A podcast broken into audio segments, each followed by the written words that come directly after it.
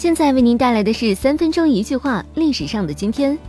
公元前六百八十五年的今天，齐鲁两军在齐都临淄以西的前石相遇，齐军以逸待劳，大败鲁军，齐桓公的地位得到巩固。一八五八年的今天，英国舰队向西班牙无敌舰队展开攻击，英军大败无敌舰队，从此西班牙的海上霸权被英国所取代。一九一三年的今天。何海明率百余人占领位于南京的都督府，自任江苏讨袁军临时总司令，推陈之义为江苏都督。一九一八年的今天，亚棉战争爆发，协约国军对德军发起猛攻，德军一直处于被动状态。当天被打死和被俘虏的有两万余人。一九二五年的今天，四万多名三 K 党党徒在美国首都的大街上游行示威，这是有史以来最大规模的一次游行示威。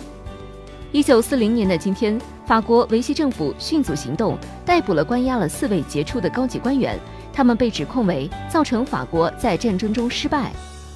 一九四五年的今天，苏联外交人民委员部部长莫洛托夫接见日本大使佐藤，向日本政府递交苏联对日本宣布进入战争状态宣言。一九五二年的今天，中央人民政府委员会第十八次会议批准了《中华人民共和国民族区域自治实施纲要》。开始实行民族区域自治。一九六七年的今天，印尼、泰国、菲律宾、新加坡、马来西亚五国外长在曼谷举行会议，正式宣告东南亚国家联盟成立。一九七四年的今天，尼克松因水门事件辞职，成为美国第一位辞职的总统。他是旷日持久的水门丑闻最高级的牺牲品。一九七五年的今天，中国河南省南部淮河流域出现特大暴雨。六十多座水库溃坝，近一万多平方公里受灾，超过三万人死难。一九九四年的今天，新中国规模最大的文物维修工程——西藏布达拉宫维修工程全面竣工，以迷人的风貌展现在世界屋脊上。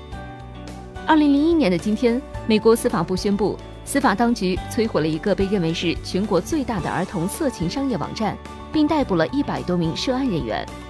二零零八年的今天，第二十九届奥林匹克运动会在中国首都北京举行，有两万多名运动员、教练员和官员参加此次奥运会。